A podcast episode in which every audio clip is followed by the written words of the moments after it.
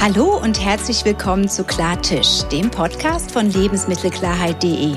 Auch heute wollen wir uns mit irreführenden Angaben auf Lebensmittelverpackungen hier im Podcast beschäftigen. Wovon fühlen sich Verbraucherinnen und Verbraucher getäuscht? Wie trickst die Lebensmittelindustrie? Was ist erlaubt oder eben auch nicht erlaubt? Und wie müsste eine klare und verständliche Kennzeichnung auf Lebensmitteln eigentlich aussehen? Genau darum geht's hier in unserem Podcast. Mein Name ist Nicole Schöppler, ich gehöre zum Team von Lebensmittelklarheit.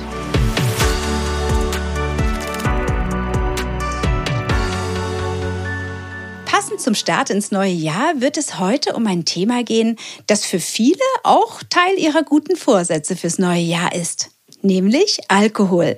Vielleicht haben Sie sich ja auch vorgenommen, weniger zu trinken oder einen Monat lang komplett auf Alkohol zu verzichten und einen sogenannten Dry January, also einen trockenen Januar einzulegen.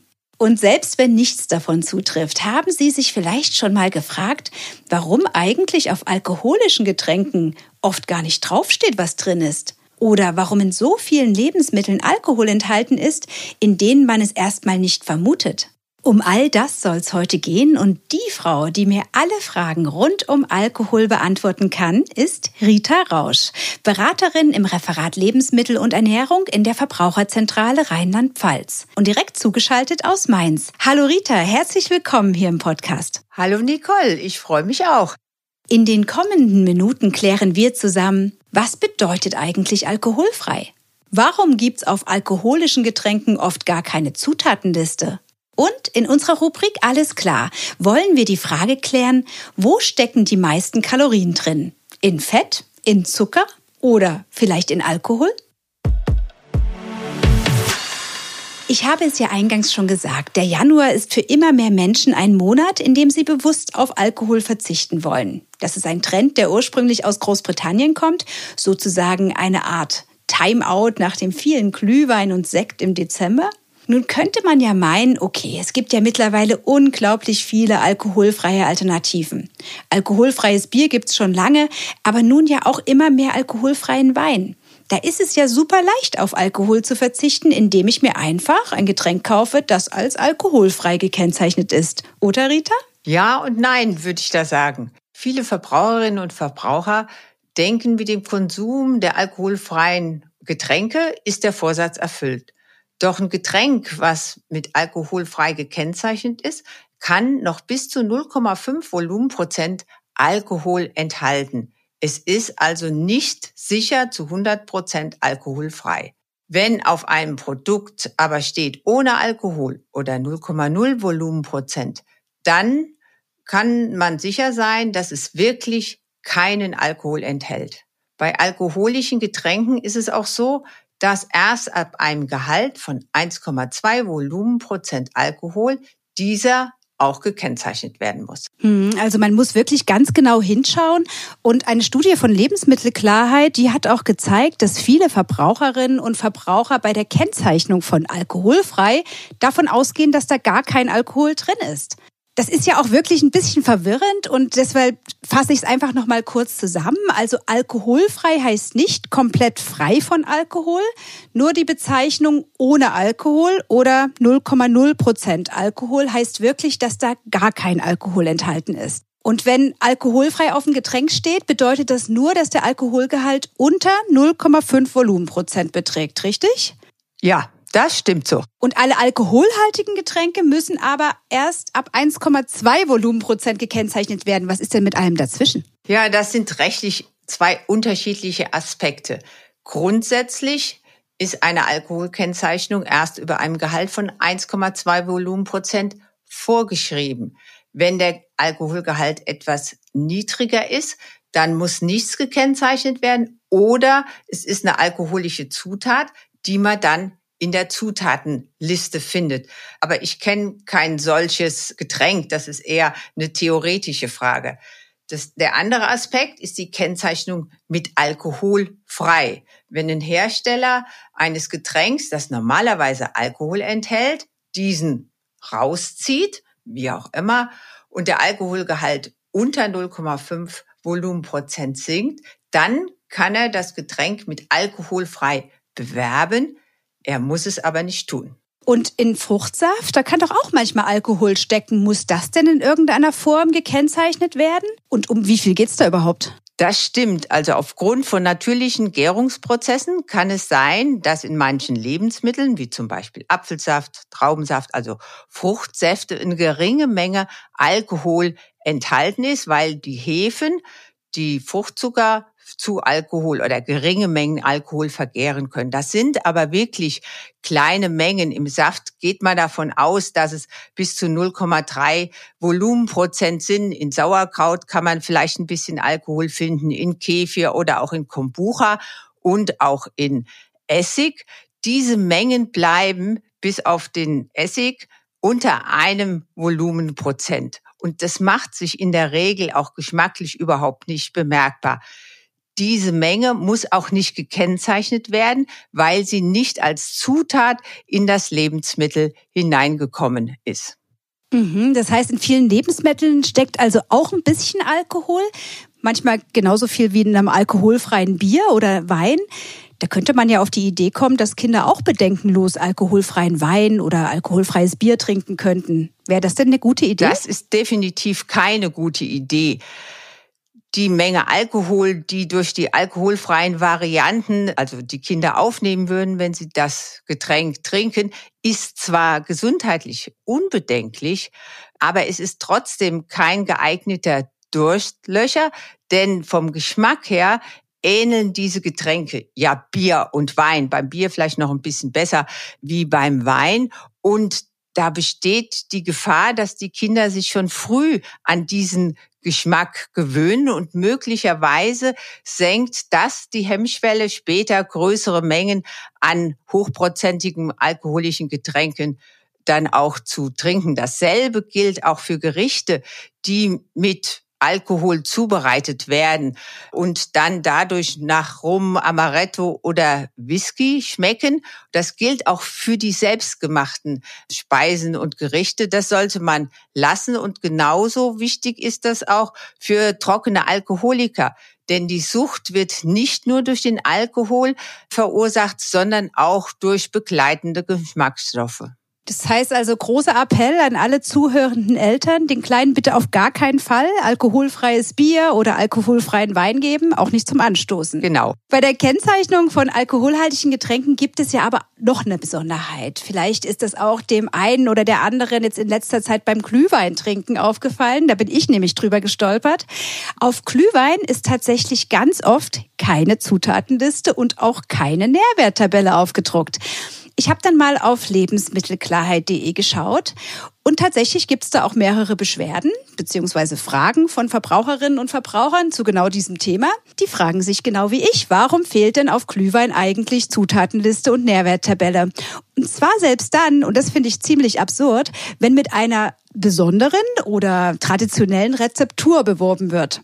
Da erfährt man nämlich auch nicht, was da eigentlich drin ist. Wie kann denn das sein? Das stimmt und das ist leider Gottes nicht nur bei Glühwein so. Zwar müssen laut der Europäischen Lebensmittelinformationsverordnung verpackte Lebensmittel eine Zutatenliste und auch eine Nährwertdeklaration auf dem Etikett tragen. Allerdings sind alkoholische Getränke mit mehr als 1,2 Volumenprozent Alkohol explizit ausgenommen.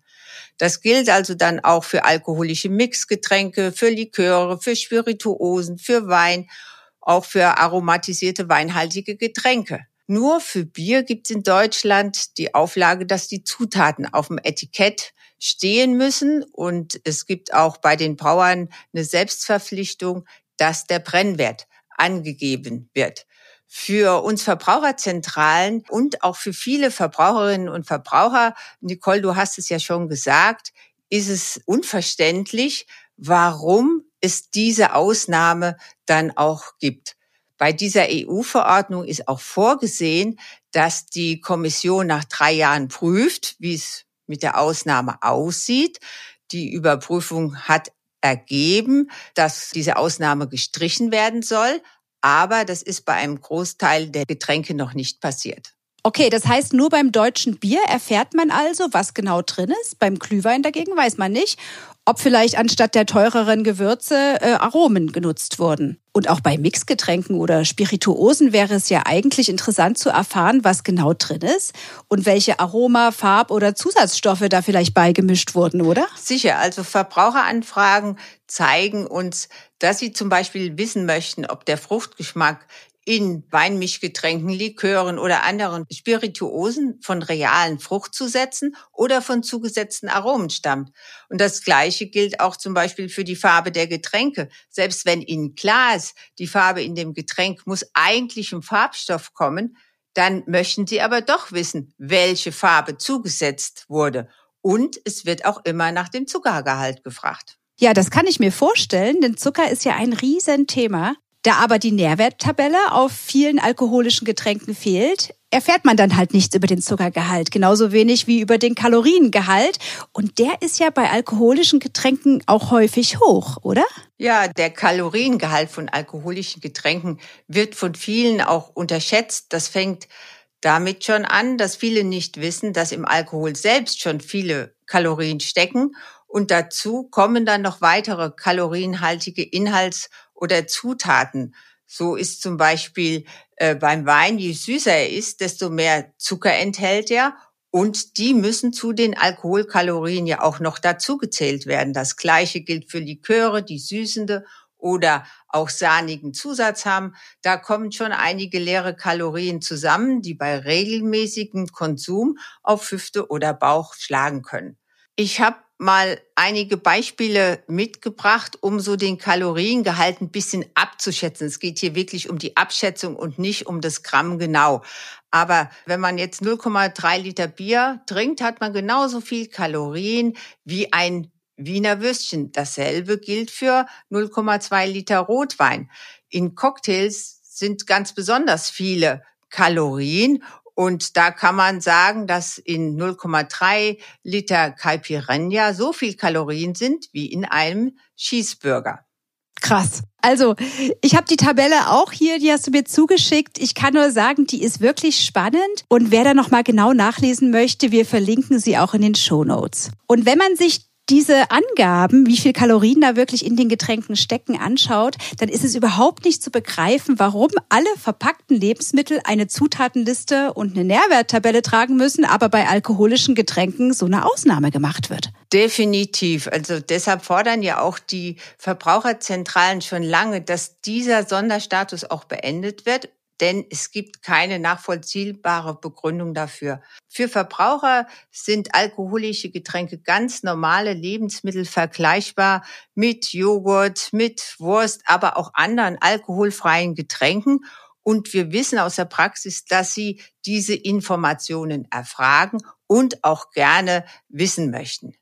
Es wird in Zukunft jetzt noch Gott sei Dank einige Verbesserungen geben durch gesetzliche Änderungen beziehungsweise auch Selbstverpflichtungen.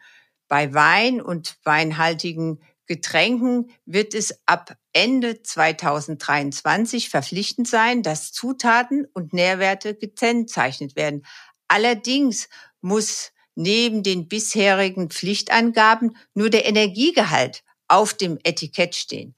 Eine Ausnahmeregelung sieht vor, dass die Anbieter die vollständigen Zutatenverzeichnisse und auch die komplette Nährwerttabelle elektronisch zur Verfügung stellen, also zum Beispiel im Internet. Es muss ein Hinweis dazu auf das Etikett, dass die Verbraucher wissen, es gibt irgendwo die Infos und diese Infos müssen auch gesondert von anderen Informationen des Herstellers, wie zum Beispiel Werbung, angezeigt werden.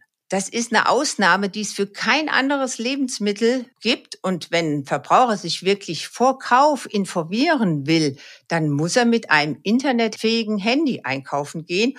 Und es ist fraglich, ob das alle Verbraucher dann auch wirklich machen. Wir sehen diese Ausnahme sehr kritisch, zumal auch die Branche gezeigt hat, dass es möglich ist, diese Elemente auf die Flasche zu schreiben, wie zum Beispiel beim alkoholfreien Wein, wo es im Prinzip auch vorgeschrieben ist. Und darüber hinaus sollte grundsätzlich und sehr zügig auch für alle alkoholische Getränke diese Angaben auf dem Etikett vorgeschrieben werden. Im Spirituosenbereich und auch im Bierbereich bevorzugt man die Selbstverpflichtung. Wir finden das nicht gut, weil zum einen die Verbindlichkeit fehlt, weil es meist dann auch nicht von allen Herstellern umgesetzt wird und weil alle es so machen, wie sie das wollen.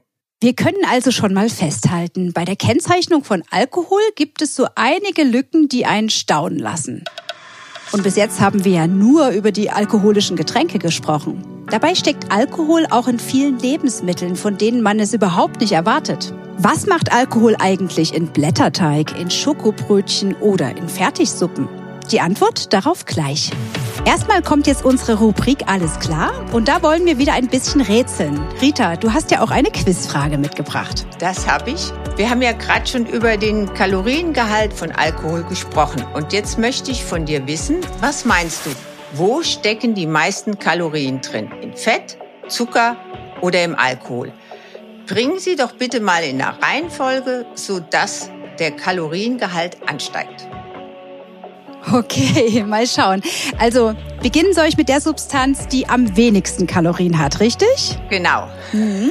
Also ich habe ja schon gelernt, im Alkohol stecken jede Menge Kalorien.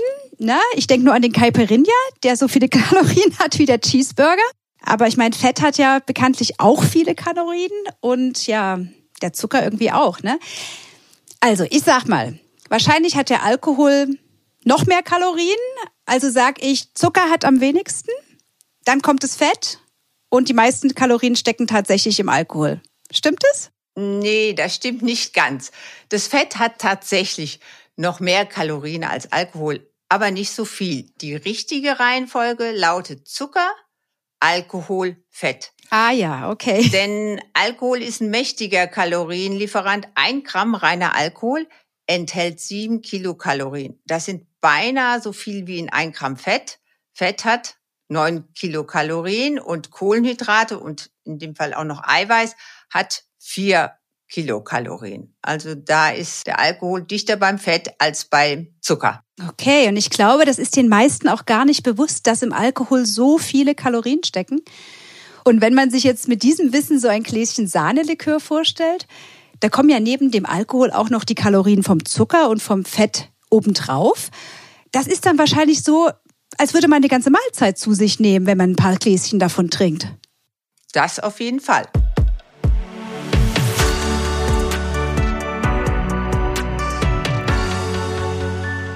Jetzt wollen wir aber auch noch über Alkohol sprechen, der sich nicht in Getränken, sondern in Lebensmitteln versteckt. Es gibt wirklich viele, viele Produkte, die Alkohol enthalten.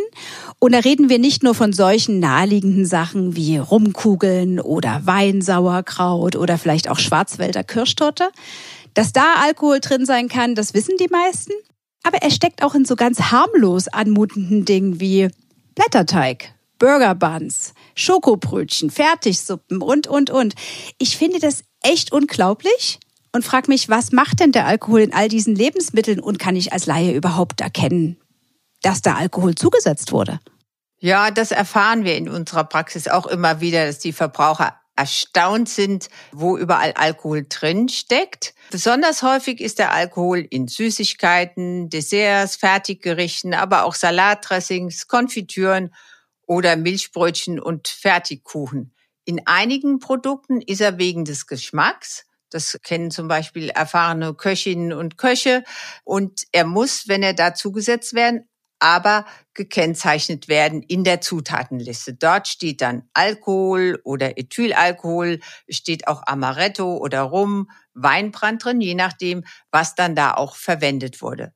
Alkohol wird aber auch aus lebensmitteltechnologischen Gründen zugesetzt denn er hat zum einen konservierende Eigenschaften. So werden einige Backwaren bei der Verpackung mit Alkohol besprüht oder auch die Verpackung, um die Haltbarkeit und die Frische zu erhalten. Er wird auch zum Teil als Trennmittel eingesetzt, damit Lebensmittel nicht verklumpen und verkleben. Auch in diesem Fall muss er als Zutat auf der Packung dann auch stehen. Das Problem ist aber, wenn Verbraucherinnen und Verbraucher das nicht erwarten, dann schauen sie erst gar nicht auf die Zutatenliste und dann wissen sie nicht, dass Alkohol in diesen Lebensmitteln drin ist. Ein bisschen anders sieht es aus, wenn Alkohol verwendet wird, um quasi Aromen, Fruchtzusätze zu gewinnen und dann wird er über diese Zutat kommt er in die Lebensmittel und muss dann nicht gekennzeichnet werden. In verarbeiteten Lebensmitteln kann es sein, dass so bis zu 0,2 Volumenprozent Alkohol in die Lebensmittel kommen. Okay, das ist ja gar nicht so wenig. Viele dieser Lebensmittel, denen Alkohol zugesetzt wird, die essen ja auch Kinder gerne. Ne? Ich denke da nur an die Süßigkeiten oder die Milchbrötchen, die du erwähnt hast. Manchmal kommt einem ja auch so eine regelrechte Alkoholwolke entgegen, wenn man so eine Packung Milchbrötchen öffnet.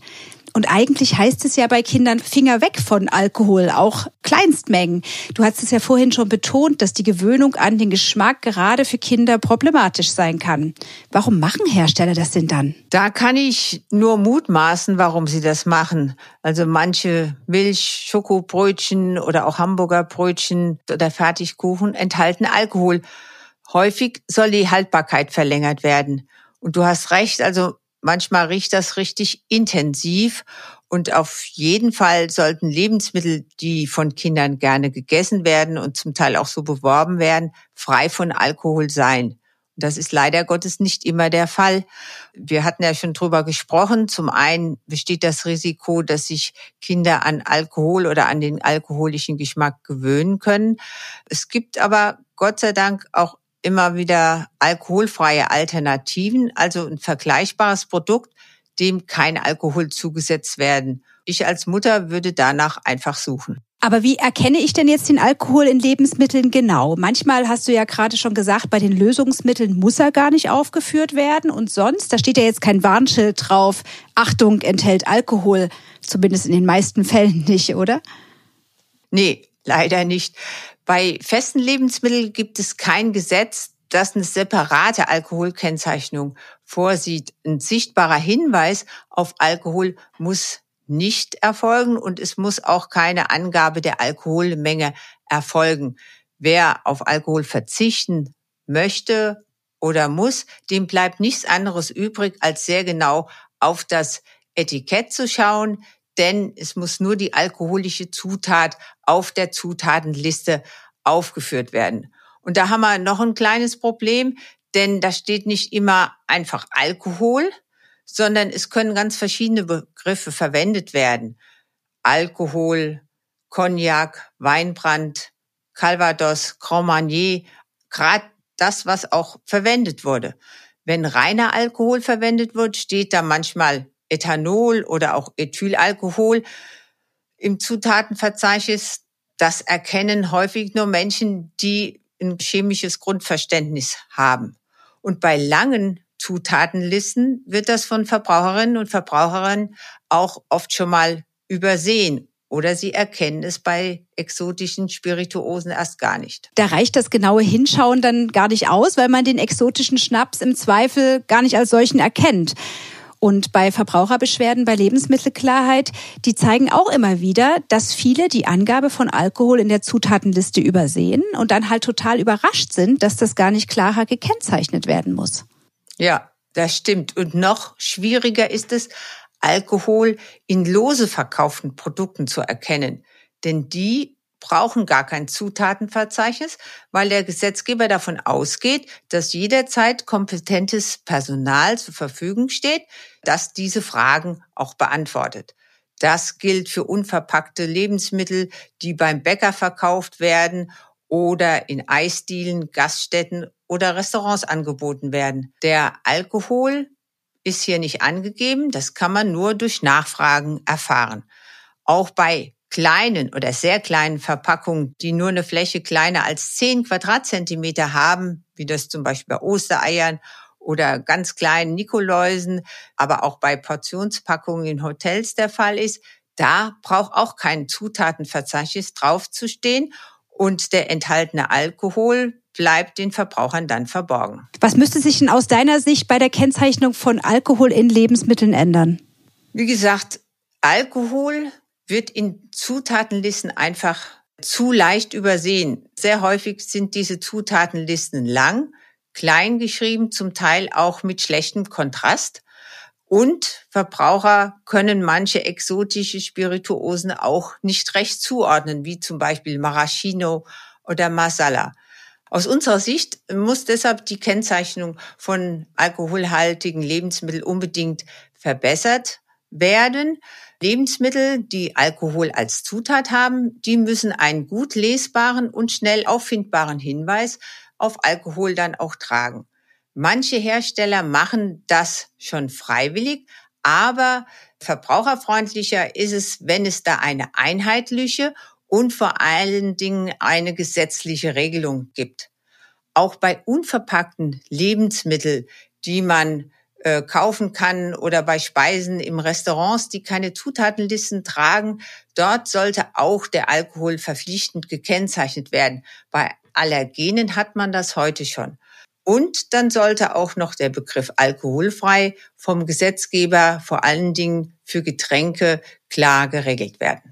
Also, ich glaube, wir können zusammenfassen und zwar ohne zu übertreiben. Bei der Kennzeichnung von Alkohol, sei es in Lebensmitteln oder in Getränken, gibt es noch einigen Nachbesserungsbedarf. Einmal, um Kinder zu schützen und auch Menschen, die auf Alkohol verzichten wollen oder müssen und zum anderen auch bei den alkoholischen Getränken, die ja auch nur ganz normale Lebensmittel sind und dann doch bitteschön auch so behandelt werden sollten. Oder Rita? Absolut. Und wenn Sie jetzt das nächste Mal einen genauen Blick auf die Zutatenliste eines Produkts werfen und da etwas Seltsames auffinden oder etwas vermissen oder verwirrend finden oder wenn Sie sich von der Aufmachung eines Lebensmittels getäuscht fühlen, dann schreiben Sie uns. Auf lebensmittelklarheit.de können Sie Fragen stellen und auch solche Produkte melden. Gemeinsam sorgen wir so für mehr Klarheit und Wahrheit. Und auch in der nächsten Folge klären wir wieder spannende Fragen rund um die Lebensmittelkennzeichnung.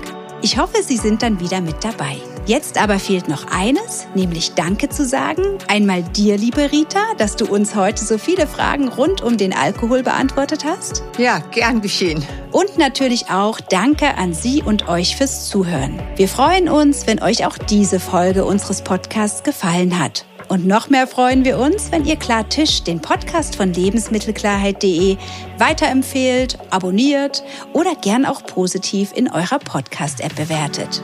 Mehr Infos zur Kennzeichnung von Alkohol findet ihr unter lebensmittelklarheit.de.